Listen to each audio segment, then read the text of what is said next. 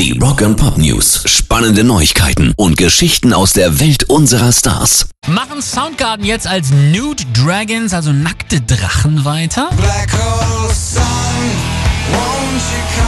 Jedenfalls haben die verbliebenen Mitglieder diesen neuen Instagram-Account gegründet und mit einigen Selfies bespickt und es spricht tatsächlich einiges dafür, weil Vicky, die Witwe des verstorbenen Frontmanns Chris Cornell, sämtliche anderen Internetauftritte unter dem Originalnamen Soundgarden kontrolliert. New Dragon ist ein Anagramm von Soundgarden und darunter haben sie 2010 ein Überraschungs-Reunion-Konzert gespielt.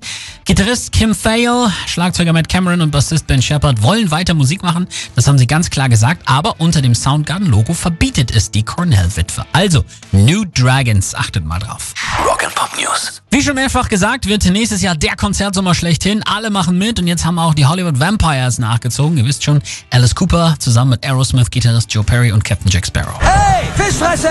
Hast du was verloren? Richtig gute Combo und sie haben jetzt ebenfalls Termine für 2021 bekannt gegeben. Sie spielen am 14.08.2021 in Mainz, am 15. in München, 18. geht's nach Berlin, am 22.08. spielen sie in Lingen, am 25. steht Hamburg auf dem Plan und am 26.08.2021 spielen sie in Oberhausen. Pairs Rock and Pop News.